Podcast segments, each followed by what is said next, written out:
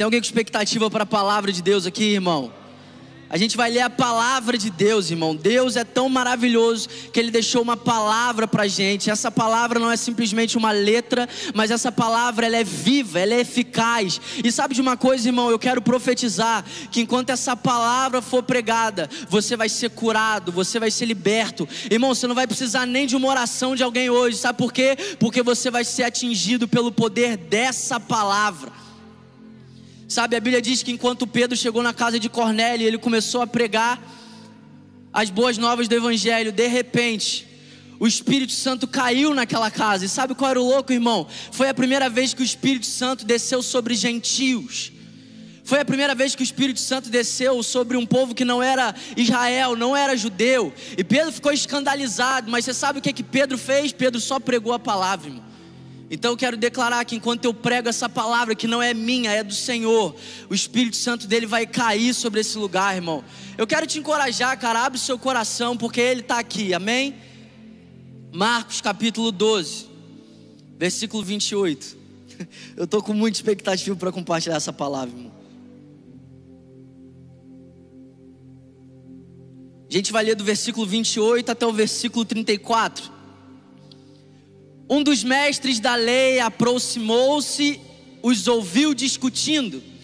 Notando que Jesus lhe dera uma boa resposta, perguntou-lhe: De todos os mandamentos, qual é o mais importante? Repete comigo: mais importante.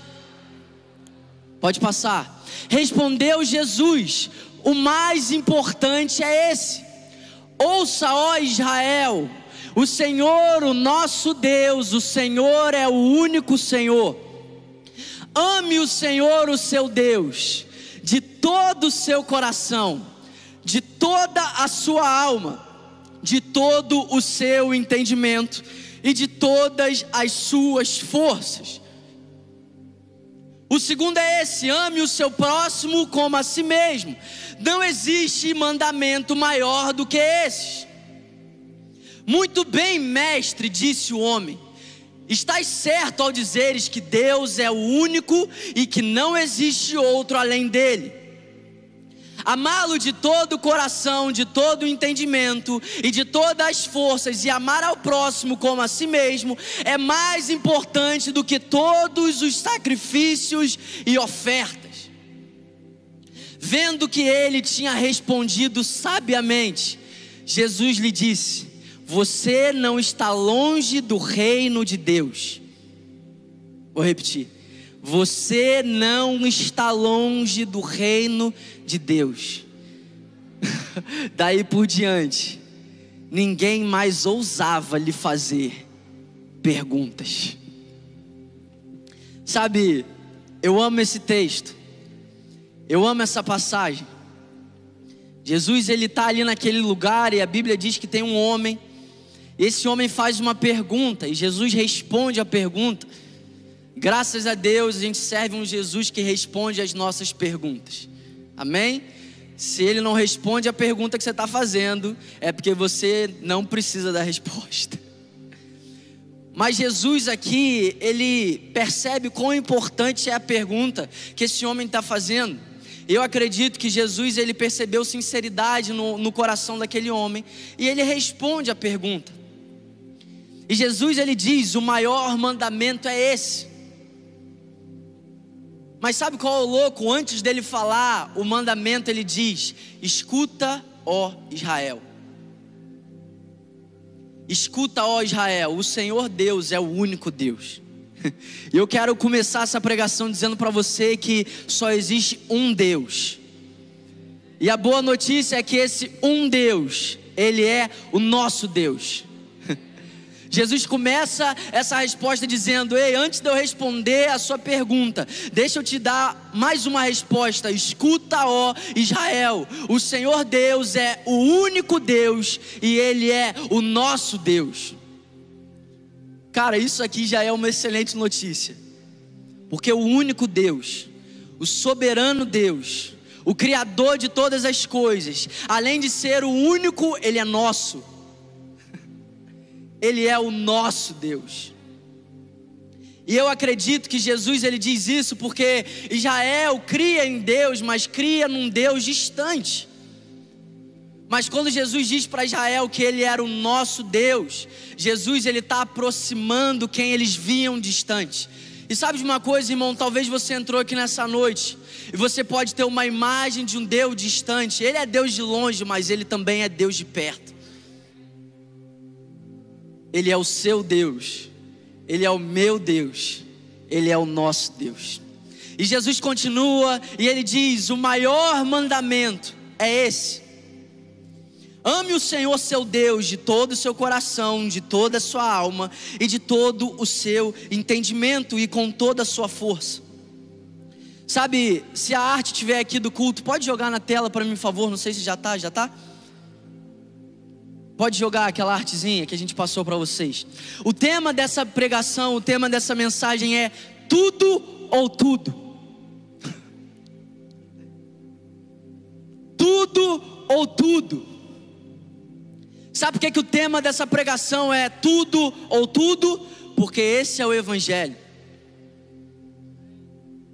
Um dia eu estava assim, não, irmão, é tudo ou nada. Eu falo isso, você já deve ter me escutado falando isso. Mas quando eu falei é tudo ou é nada, eu senti algo estranho no meu coração. E eu comecei a perceber que o nada, ele não faz parte do Evangelho, irmão. Evangelho é tudo ou tudo. Chegou a hora da gente excluir aquilo que não deveria estar no nosso meio. O nada não é uma possibilidade para Deus e ela não deve ser uma possibilidade para a gente. O nada não é uma possibilidade para você, irmão. O nada não deveria ser uma possibilidade dentro do Evangelho, porque Evangelho, irmão, o Evangelho é poderoso demais para você permanecer no nada. Jesus é poderoso demais para você permanecer no nada. Então o evangelho, irmão, o evangelho é radical, cara. O evangelho é tudo ou tudo. E eu nem sei se você acredita nisso. Mas você vai sair daqui, irmão, vivendo tudo que Deus tem para você. Você vai sair daqui, irmão, se livrando de toda passividade Sabe por quê, irmão? Não existe espaço para ser passivo dentro do Evangelho. Não existe espaço para frieza, não existe espaço para apatia. E a gente precisa se chocar com essa verdade. Porque se a gente crê que Deus está no nosso meio, irmão, não é possível que a gente ache normal ser apático. Então, ou a gente crê ou a gente não crê. Mas eu creio eu creio. E eu creio que nessa noite Deus vai mostrar para nós qual é a vida que Ele preparou para você. Eu creio que nessa noite Deus vai mostrar para nós qual é a vida que Ele pagou um alto preço para que a gente vivesse, irmão. A vida que Jesus pagou um alto preço naquela cruz não é simplesmente uma vida que vem num culto, acha legal, ouve uma palavra, volta para casa, volta em outro culto. Não, irmão. Jesus pagou um alto preço, Jesus rasgou o véu. Sabe o que, é que significa o véu sendo rasgado? É nós temos livre acesso. Tem noção? Talvez você pode estar aí frustrado porque você não tem acesso a lugares que você gostaria de ter, mas deixa eu te dizer uma coisa, irmão, não importa o lugar que você não tem acesso. Quando você entende que você tem acesso aos céus. Você tem livre acesso à presença de Deus. Você tem livre acesso ao lugar que o sumo sacerdote poderia entrar uma vez por ano. Você tem livre acesso. Mas sabe qual a loucura, irmão? A gente se acostuma com o que a gente não deveria se acostumar. A gente se acostuma com o que a gente não deveria se acostumar a gente se acostuma com o que a gente não deveria se acostumar. E é hora da gente voltar para textos como esse de Davi, nos Salmos, que diz assim: Mais vale um dia na tua presença. Nossa, Bernardo, mas eu estou tão distante do que Davi está falando. Glória a Deus, pelo menos você reconhece. Porque às vezes eu leio isso aqui e esse texto é um tapa na minha cara. Porque parece que eu me acostumo com o que eu não poderia me acostumar. Parece que a gente deixa de perder, a gente perde o brilho. A gente perde o prazer, a gente vira um povo que está vivendo uma rotina evangélica. É mais um culto, é mais um neck. Será que eu vou? Será que eu não vou? Meu Deus, cara. Eu creio que o Espírito Santo está nos conduzindo para um lugar de valorizar a presença dEle. Eu creio que o Espírito Santo está nos conduzindo ao coração do Pai. E eu creio que o que ele vai gerar é a mesma realidade que ele gerou no coração de Davi. Uma coisa eu peço e é isso que eu busco: que eu possa habitar na tua casa todos os dias, para contemplar a tua face e aprender os seus caminhos. Salmos 27, 4. Agora, Davi, ele não tinha a realidade que nós temos. Qual realidade, Bernardo? Nós somos a habitação de Deus. Então Davi ele era tão fascinado na presença de Deus que ele queria habitar no lugar onde a presença de Deus estava. Só que hoje, irmão, você não precisa habitar num templo porque você é a casa de Deus. Mas você ser casa de Deus não pode tirar o mesmo desejo que Davi tinha. Irmão, se Davi era desesperado para habitar no lugar da presença de Deus, não sendo morada, quanto mais nós, sendo morada de Deus, devemos ter esse grito e esse desejo nos nossos corações. É hora da gente olhar para dentro Sabe, nós estamos numa tenda grandiosa, maravilhosa. Que estrutura! Eu sou tão grato, irmão, pela minha igreja. Para a gente conseguir se reunir, mas hoje é uma noite de você parar de olhar ao seu redor. Hoje é uma noite de você começar a olhar para dentro, porque essa tenda não é mais grandiosa do que você para Deus. Se fosse, ele habitaria nessa tenda, mas ele escolheu habitar dentro de você. Meu Deus, a gente precisa crer nisso, irmão. Eu sou a casa de Deus. E sabe por que, é que eu vou pregar esse texto hoje, irmão? Porque eu acredito que o desejo de Deus para nós hoje é levantar um povo que vive tudo. Eu acredito que a vontade de Deus no nosso meio, no Next, em todos os lugares, levantar um povo que vive intensamente e constantemente o Evangelho. E sabe qual é louco? Jesus ele começa a responder para aquele homem e ele fala assim: ó, o maior mandamento é esse: amarás o seu Deus. Mas ele não para aqui. Só que a gente para aqui.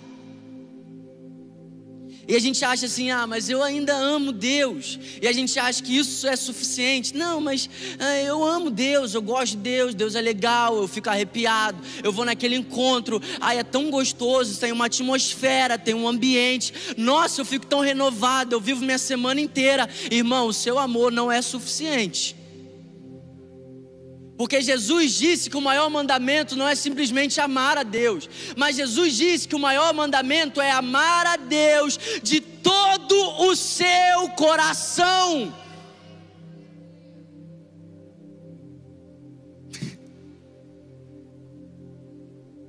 Cara, o mandamento não é sugestão, é mandamento, não é sugestão, é mandamento. É que nós amemos a Deus, não de qualquer maneira, não como a gente ama o nosso amigo, não como a gente ama o nosso colega, mas amar o Senhor de todo o nosso coração. Um amor de todo o coração é um amor intenso, é um amor constante. É um amor que não, não se sente preso por ter que renunciar. É um amor que não fica calculando. É um amor que se entrega, que se derrama. Quer ver um momento muito bom para você reconhecer se você ama a Deus de todo o coração? Dízimos e ofertas. Uau! Quem pode dar glória a Deus aí? Agora, eu não vejo a fala de Jesus como algo pesado.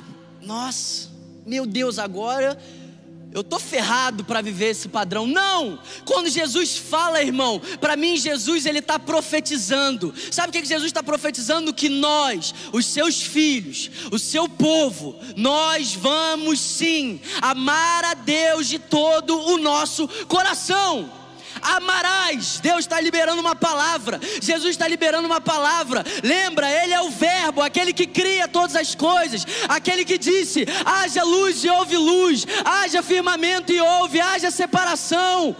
Então, quando Jesus disse amarás, Ele está sendo o Verbo de Deus.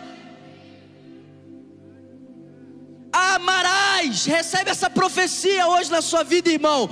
Você vai amar o Senhor de todo o seu coração.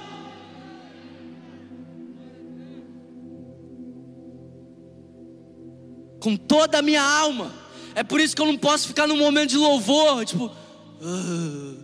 Nossa, essa música já ouvi, nossa, não gosto. Não, é com toda a tua alma, irmão. Se derrama, chora, ajoelha, dá cambalhota, pula. Alma é, são as emoções, irmão. Todo o nosso coração, com toda a nossa alma, com todo o nosso entendimento e com toda a nossa força, meu Deus, cara. Esse é o amor que Deus deseja receber do seu povo.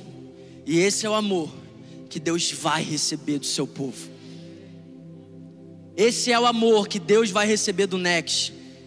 Esse é o amor que Deus vai receber da Lagoinha Niterói. Esse é o amor que Deus vai receber da tua igreja, você que está em casa, seja qual seja, seja qual for a sua igreja, porque nós somos um corpo. Eu quero profetizar, irmão que esse é o amor que Deus vai receber do povo dele. Bernardo, você está louco, cara? Como que você pode falar isso? Sabe de uma coisa, irmão? Sabe por que, que eu falo isso? Porque nós só podemos amar a Deus, porque primeiro Ele nos ou seja, você já recebeu tudo que você precisa para entregar a Deus um amor de todo o coração. Você já recebeu tudo que você precisa para amar o Senhor com todo o seu coração, com toda a sua alma, com todo o seu entendimento e com toda a sua força. Porque nós só podemos amar a Deus porque Ele nos amou, sim ou não, Nex? 1 João capítulo 4, versículo 10: Nisso consiste o amor, não em que nós tenhamos amado a Deus, uau, mas em que Ele nos amou e enviou o Seu Filho como propiciação pelos nossos pecados. Próximo versículo. Eu vou ler na minha versão. Na versão NA, na versão ao meio da revista atualizada, ao meio da revista corrigida, ao meio da fiel, você vai ver que o versículo 11, diferente da nossa versão, ele diz assim, ó: "Amados". Então vamos lá. A Bíblia está dizendo: nisso consiste o amor, não em que nós tenhamos amado a Deus, mas que Ele nos amou, enviou o Seu Filho como propiciação pelos nossos pecados. Amados, se Deus nos amou de tal maneira, irmão, você não é só amado por Deus, não. Você não foi amado por Deus apenas, você foi amado por Deus de tal maneira. Sabe o que é ser amado? Por Deus de tal maneira é que o amor que Jesus está dizendo que Deus deseja receber é o amor que Ele nos amou primeiro. Sim ou não? Ou será que o nosso amor para Deus vai ser de todo o coração, sem antes o amor de Deus por nós ter sido de todo o coração? É impossível dar para Deus algo que primeiro você não recebeu. Então, antes da gente começar uma busca por amar o Senhor de tal maneira, nós precisamos reconhecer a maneira que nós fomos amados, a maneira que nós permanecemos sendo amados, a maneira que nós somos amados. Deus não simplesmente amou o mundo. João 3,16 diz que Deus amou o mundo de tal maneira, não é uma maneira qualquer, não é de qualquer jeito. Antes de uma igreja se levantar para amar o Senhor de todo o coração, ela precisa reconhecer que Jesus é a expressão da tal maneira que Deus nos amou. Deus nos amou de todo o coração. Jesus nos amou de todo o coração, Jesus nos amou com toda a alma dele. Como assim, Bernardo? É, ele chorou. Jesus nos amou com toda a sua força, com todo o seu entendimento. E sabe o que eu amo? É que quando a gente sabe como nós fomos amados, a gente não tem desculpa para não amar o Senhor de todo o coração. Irmão, se você não quer amar o Senhor de todo o coração, irmão, você procura outra religião. Lá esse Deus talvez aceite. O meu Deus, ele só quer um amor de todo o coração, porque foi o amor que ele nos amou. E Romanos capítulo 5, versículo 5 diz que Deus já derramou o seu amor em nossos corações. O amor de todo o coração de Deus, ele está em nossos corações. Então eu não posso entregar para Deus algo inferior do que Ele entregou para mim. Como assim, Bernardo? É, depois vai na tua Bíblia e lê a parábola dos talentos, para você perceber o que, que acontece com quem devolve para Deus. Apenas aquilo que recebeu e não desenvolve, não amadurece. Vai lá e lê, pra você não achar que eu estou ficando doido. Mas Deus, eu acho, você é tão severo. Eu peguei e escondi aqui. Faz isso não, irmão. Se nós recebemos esse amor, nós podemos devolver esse amor para Deus. Irmão, Deus é precioso demais. Jesus é valioso demais para eu amar Ele um dia da minha semana. Você tem noção do Deus que você serve, irmão? Cara, que outro Deus poderia fazer? Na verdade, não tem outro Deus, mas. Meu Deus, cara. Fica até confuso.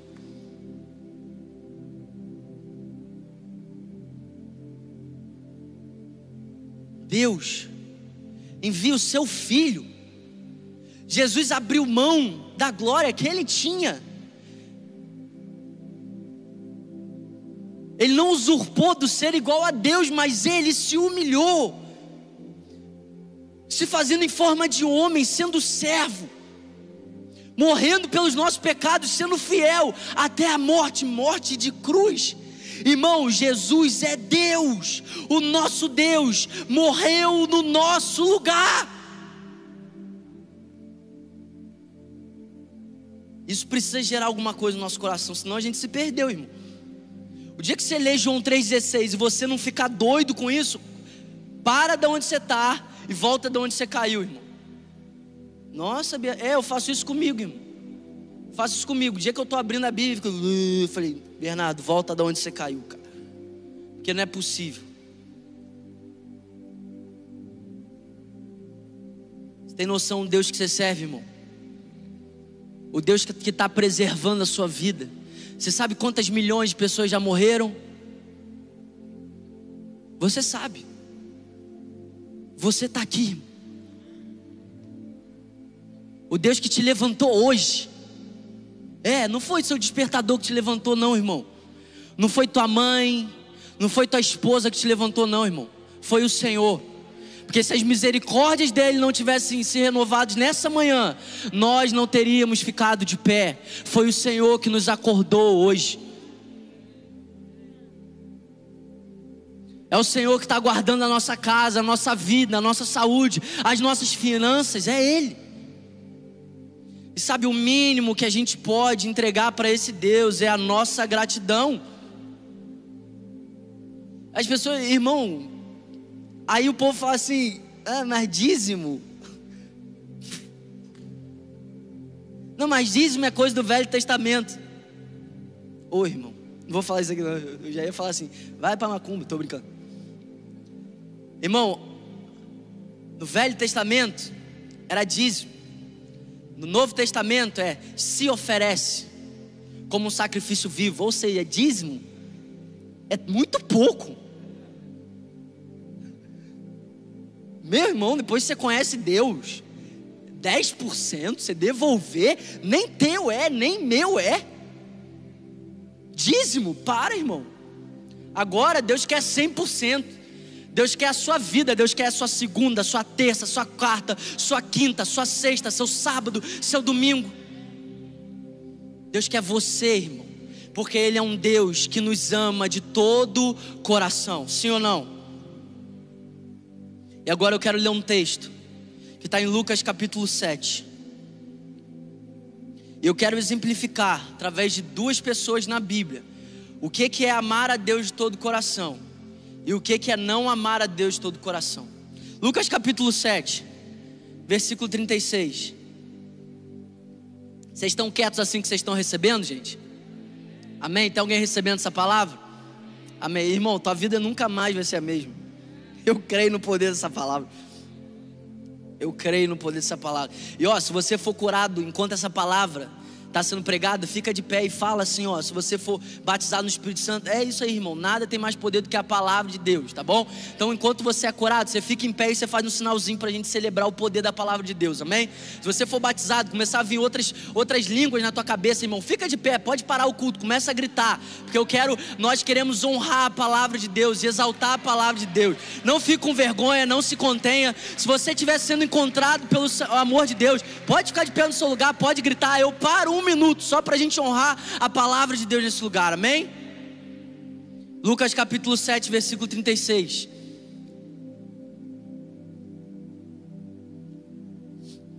Convidado por um dos fariseus para jantar, Jesus foi à casa dele e reclinou-se à mesa. Ao saber que Jesus estava comendo na casa do fariseu, certa mulher daquela cidade, uma pecadora, trouxe um frasco de alabastro com perfume e se colocou atrás de Jesus a seus pés. Chorando, começou a molhar-lhe os pés com as suas lágrimas. Depois os enxugou com os seus cabelos, beijou e os ungiu com perfume. Ao ver isso, o fariseu que havia convidado disse a si mesmo: Se esse homem fosse profeta, saberia quem nele está tocando e que tipo de mulher ela é? Repete comigo, sabe de nada, inocente. Uma pecadora. Então lhes disse Jesus: Simão, tenho algo a dizer a você. Dize, mestre, disse ele. Dois homens deviam um certo credor. Um lhe devia 500 denários e o outro 50. Nenhum dos dois tinha com que lhe pagar, por isso perdoou a dívida a ambos. Qual deles o amará mais? Simão respondeu: Suponho que aquele a quem foi perdoado a dívida maior. Você julgou bem, disse Jesus. Em seguida, virou-se para a mulher e disse a Simão: Vê essa mulher? Entrei em sua casa, mas você não me deu água para lavar os pés. Ela, porém, molhou os meus pés com as suas lágrimas e os enxugou com os seus cabelos. Você não me saudou com um beijo, mas essa mulher, desde que entrei aqui, não parou de beijar os meus pés. Você não ungiu a minha cabeça com óleo, mas ela derramou perfume nos meus pés. Portanto, eu digo: os muitos pecados dela lhe foram perdoados, pois ela amou muito. Ai meu Deus, estou até roncando aqui. Mas aquele a quem pouco foi perdoado, pouco ama. Então Jesus disse a ela: Seus pecados estão perdoados. Versículo 49. Os outros convidados começaram a perguntar: quem é esse que até perdoa pecados? Jesus disse à mulher: Sua fé a salvou, vá em paz. Meu Deus, cara. Vamos lá, Alex. Vamos entrar nessa cena aqui. Tem um homem chamado Simão. E um dia Jesus vai na casa de Simão. Jesus recebe Simão em casa. Jesus está lá na casa de Simão. Mas de repente, irmão, aparece uma pecadora. Uma? Sabe, irmão, quando a Bíblia diz sobre uma pecadora, nós sabemos que sem o sacrifício de Jesus todos nós somos. Só que quando a Bíblia chama alguém de pecador, ela quer enfatizar o tipo de pecado que essa pessoa vivia, não é qualquer pecado. Sabe, existem algumas possibilidades. Não existe uma base teológica para que essa mulher seja Maria Madalena, mas quando ela é chamada de pecadora, para ser chamada de pecadora, ou essa mulher era uma prostituta, ou enfim, era uma, era uma classe muito baixa, sabe? Você está entendendo o que eu estou dizendo? Não era qualquer pecado. E de repente na história chega uma pecadora Sabe que eu fico louco? Essa mulher não foi convidada. Então vamos lá. Existem dois personagens aqui, duas pessoas aqui, e essa é uma história real, irmão. Simão. E existe uma pecadora. Simão, um homem honroso, um homem respeitado ele leva Jesus para a casa dele. Só que quando Jesus está na casa dele, Simão, ele tem uma postura, sabe? Aquela pessoa que parece que não reconhece quem está na frente dele. Simão, para mim, mostra um tipo de gente que já não acha Jesus mais tão necessário assim. Simão, para mim, é um tipo de gente que talvez já até viveu um primeiro amor, mas que hoje é mais um convidado. Jesus está na casa dele, Jesus está comendo na casa dele, mas ele está lá, simplesmente recebendo Jesus. Agora, nessa história, de repente tem uma mulher pecadora, ela não foi convidada. Pensa na mulher louca, irmão pecadora, não foi convidada, mas ela ouviu. Jesus estava na casa de Simão. Sabe o que ela fez? Eu não estou nem aí se eu fui convidada ou não. Eu sei quem está lá. Eu vou lá. Irmão, vamos lá, irmão. Sabe, talvez uma uma prostituta hoje, ela é muito melhor. Eu não estou tirando aqui, sabe, o quanto essas mulheres sofrem. A gente sabe disso. O Brasil é um país que, enfim, você sabe disso. Mas naquela época, irmão, uma prostituta, que é a chance que essa mulher tem, ela não podia chegar perto, ela não poderia ninguém encostar nela. Quem encostava nela era amaldiçoado, estava tava sujo, precisava se retirar, precisava se separar, precisava se limpar. Agora eu estou falando de uma mulher que ela nem convidada foi. Ela entra na casa que Jesus está e ela entra e ela faz aquilo que mais ninguém fez.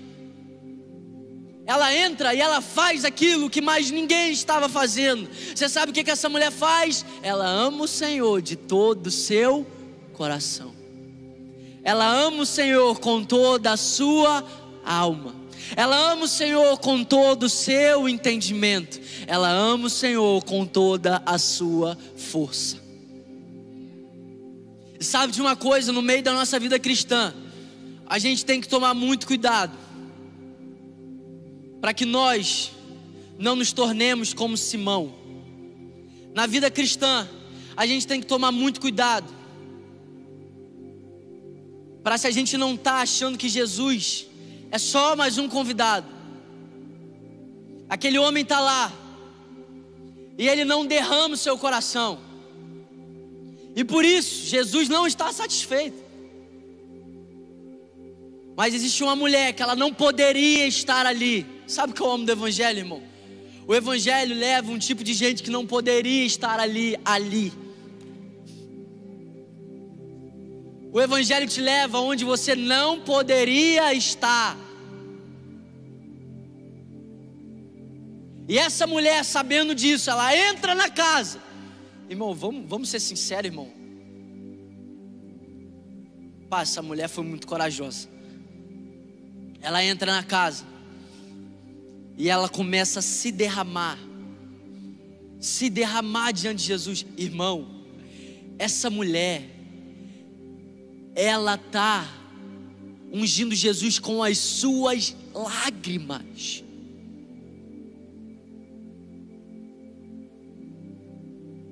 E aí a gente fica focando no vaso de alabastro, amém. Uma quantia muito grande, mas aquele vaso não era mais precioso para Jesus do que as lágrimas que aquela mulher estava ungindo ele. Aquela mulher, ela está ungindo o Senhor com as suas lágrimas. Lágrimas de tristeza? Não. Condenação? Não. Vergonha? Não. Lágrimas de um amor de todo o coração. Lágrimas de uma mulher que sabe que se não fosse ele, ela não poderia estar ali. Lágrimas de uma mulher que reconhece quem ela é e quem Jesus é. Já sabe que, Simão, ele é uma pessoa arrogante porque ele deixa de reconhecer primeiro quem ele é. Um dos maiores perigos da nossa vida é quando a gente deixa de reconhecer quem a gente é. Quando a gente começa a se achar muito necessário. Quando a gente começa a achar que a gente é bonzão. Quando a gente começa a achar que nós somos o ungido de Deus. Quando a gente começa a achar que não, o mínimo que Deus poderia fazer é. E a ruína da sua vida começa quando você não reconhece o quanto você precisa de Jesus. A ruína da vida de um homem é quando ele olha para Jesus e Jesus já não parece ser mais tão necessário assim. E Jesus, bem humorado do jeito que ele era, ele começa a contar uma parábola de um homem que devia 500 denários para o seu chefe e um outro homem que devia 50. Nenhum dos dois poderia pagar a sentença, nenhum dos dois poderia pagar a dívida. Eles não tinham como pagar. E um dia, o seu chefe, ele aparece para esses dois homens, e eles chegam: Ó, vocês dois estão livres da dívida de vocês. E Jesus começa a dizer: Quem vai amar mais o Senhor?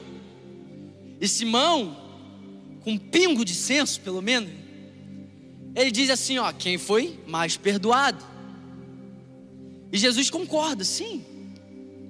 Com certeza ele vai amar mais, porque quanto mais perdoado você foi, mais você ama. Agora, vamos entender o que Jesus está querendo dizer aqui, irmão. Sabe por quê? Porque não existe alguém que é mais perdoado do que outro. Vamos entender o que, que Jesus está falando aqui. O pastor Venâncio é um homem de Deus. Quem aqui é grato pela vida do pastor Venâncio? Mas o pastor Venâncio, ele foi perdoado na mesma medida que uma pessoa que está aqui. Talvez nunca pegou um microfone, talvez continua no mundo, talvez continue até agora destituído da glória de Deus. O pastor Venâncio foi tão perdoado quanto essa pessoa. Se tem alguma garota de programa aqui, eu fui tão perdoado quanto você. Se tem algum assaltante aqui, eu fui tão perdoado quanto você. Se tem alguém que acabou de matar alguém aqui, eu fui tão perdoado quanto você. Então o que que Jesus está querendo dizer? Não é sobre ser mais perdoado, é a consciência de quão perdoado você foi. O que Jesus está falando para Simão é: Simão, sabe qual é o problema? Você acha que você não precisava ser tão perdoado assim. Só que eu tenho uma mulher que ela sabe o quão perdoada ela foi. Simão, você está se achando bom. Simão, você está achando que você presta? Simão, você está achando que eu preciso de você? Para, Simão, e olha para essa mulher. Foi isso que Jesus fez. Jesus fala: desde o momento que eu entrei aqui, você não me deu um beijo, você não me saudou, você não me ungiu. Mas essa mulher, desde o momento que ela entrou aqui, ela está chorando, me ungindo, ela está derramando um perfume nos meus pés. Sabe o que que Jesus está mostrando aqui? Dois tipos de gente. E na nossa realidade, talvez Simão seja um evangélico. Que vem num culto e presta mais atenção em qual louvor está tocando, qual é a roupa da pessoa que está do seu lado, que horas que o culto terminou, do que na presença de Deus. Talvez Simão seja um evangélico que está contando as horas para sair daqui. Por quê? Porque deixou de reconhecer quem está na frente dele. Não sou eu, não, irmão, é Jesus. E a gente não pode deixar de reconhecer o quão necessário Jesus é. E essa mulher, eu quero ser igual a essa mulher. Eu imagino que essa mulher, se ela fosse de novo amanhã, Jesus estivesse na casa de Simão, ela iria lá e faria a mesma coisa. Eu imagino que na segunda-feira ela iria lá e ela faria a mesma coisa. Eu imagino que na terça-feira ela iria lá e ela faria a mesma coisa. E na quarta-feira ela iria lá e ela faria a mesma coisa. Por quê? Porque ela reconhece quem ela é e ela reconhece quem está na frente dela. Eu imagino que aquela mulher, ele é digno demais para eu ficar só observando. Ele é digno demais para eu ficar só assistindo. Ele é digno do meu derramar. Jesus é digno do seu derramar, irmão. Jesus é digno da sua santidade. Jesus é digno da sua fidelidade. Jesus é digno das suas finanças. Jesus é digno dos seus talentos. Jesus é digno das suas habilidades. Que tal viver uma vida derramada diante dele.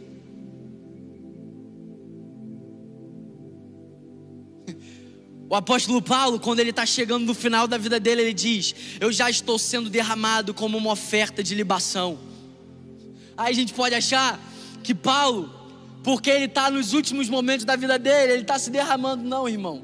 Eu já estou sendo derramado como uma oferta de libação, desde aquele dia que eu encontrei com ele.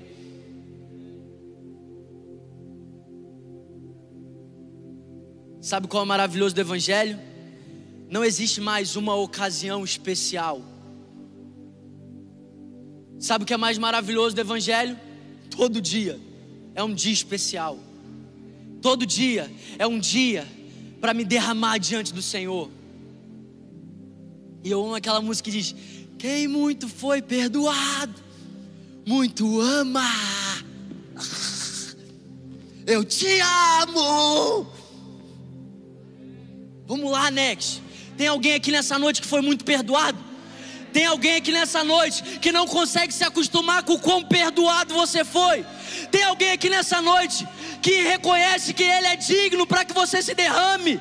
Tem alguém aqui nessa noite que reconhece que você foi amado de tal maneira?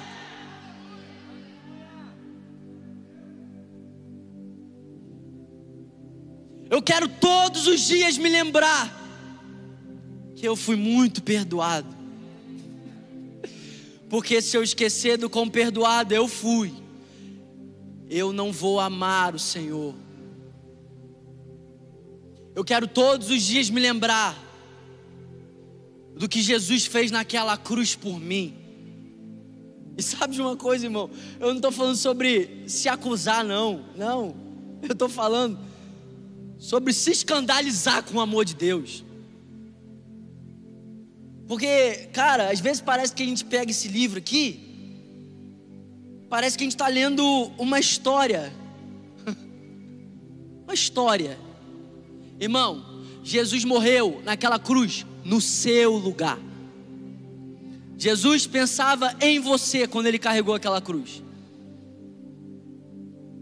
O fruto do penoso trabalho de Jesus é você.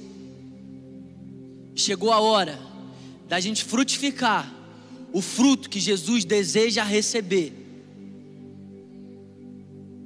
O fruto que Jesus deseja receber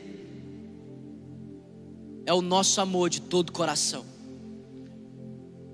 Sabe, irmão, eu quero ver duas coisas na minha vida. Eu quero ver Jesus voltar. Eu creio que eu vou ver.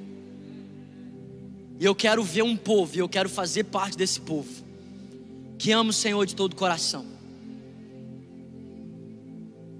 Um dia eu ouvi um homem de Deus dizendo que ele se cansou de tratar Jesus como uma mercadoria que um camelô está vendendo, tentando convencer as pessoas do quão valioso ele é. Sabe, irmão, tudo que a gente fizer aqui dentro, com excelência, porque a gente ama a Deus e te ama. Mas não é uma tentativa barata de tentar te convencer do quão valioso Deus é. E não é nem um pouco barato, é bem caro. Eu não vou gastar minha vida me preocupando com estratégias para tentar convencer as pessoas do quão valioso ele é. Não. Não.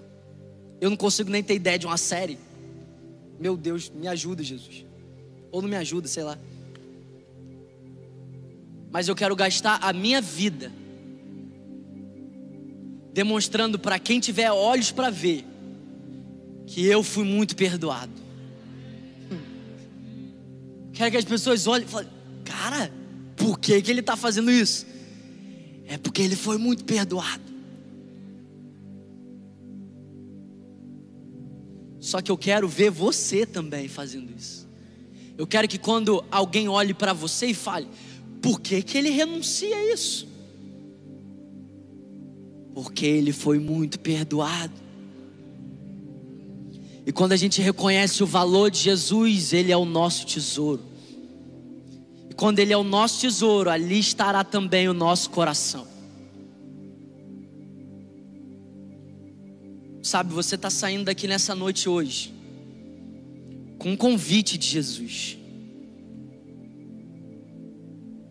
Para você reconhecer o quão perdoado você foi.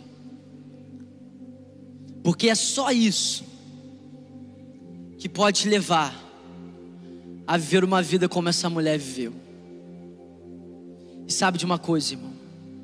Amar o Senhor de todo o coração é um mandamento. E não amar o Senhor de todo o coração é uma desobediência. Mas muito mais do que uma desobediência, não amar o Senhor de todo o coração é um desperdício.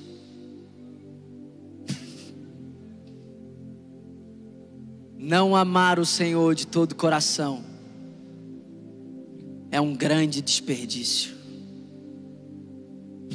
Simão, numa, numa outra passagem da Bíblia, né, quando a Bíblia diz que era Maria Madalena, Judas ele está falando assim: esse perfume é muito caro, a gente poderia ter vendido e dado dinheiro aos pobres. Então Judas pensava que entregar algo muito valioso era um desperdício. Mas o que Judas não entendia é que o maior desperdício é não entregar o que você tem de mais valioso. Maior desperdício da sua vida é acordar amanhã e não entregar o que você tem de mais valioso. Sabe por que, que é o maior desperdício? Porque alguém que não entrega é alguém que não entendeu quão perdoado foi.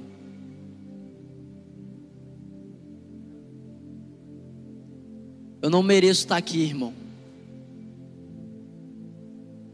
Eu não mereço ser líder do Next. Eu não mereço fazer parte de uma família tão incrível. Eu não mereço. Mas Ele me fez merecedor. Isso precisa me constranger, irmão. Você não merecia estar vivo. Você não merecia estar aqui. Mas Ele te fez merecedor. A prova de você estar aqui é que você foi muito perdoado. E o fruto do ser muito perdoado é amar o Senhor de todo o nosso coração. Nisso consiste o amor, que Ele primeiro nos amou e entregou o seu Filho, nos amou de tal maneira. Next, o Senhor é digno de ser amado de volta de tal maneira.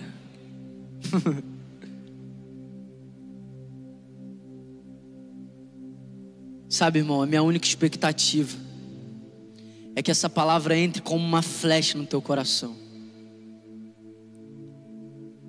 E que todos os dias você não se esqueça do quão perdoado você foi. E que o muito perdoado que você é te leve a viver um amor de todo coração. Que essa palavra de Jesus seja uma profecia para nós nessa noite. Amarás sim o teu Deus de todo o seu coração, com toda a sua alma, com todo o seu entendimento, com toda a sua força. Eu não sei quantos anos de vida eu tenho, irmão. Mas eu sei que os anos de vida que eu tenho, eu tenho um propósito: é amar o Senhor de todo o meu coração. Mas e os outros, Bernardo? É consequência.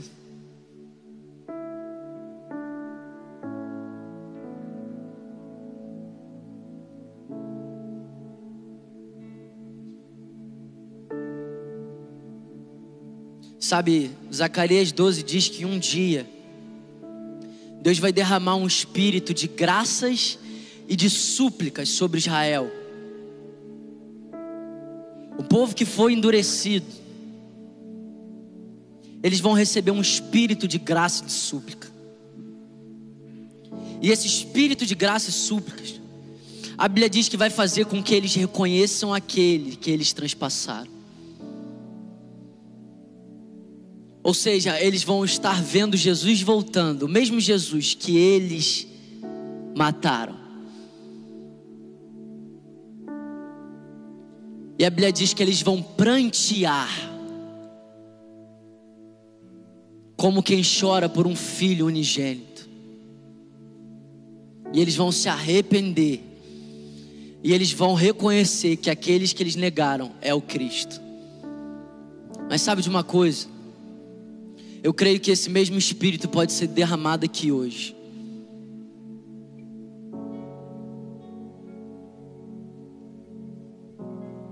Eu creio que Deus vai derramar um espírito de tanto arrependimento aqui hoje, de tanta graça. Isso vai gerar dentro de você um pranto, mas é um pranto de liberdade é um pranto de cura, é um pranto de salvação, é o pranto que Jesus é digno de receber.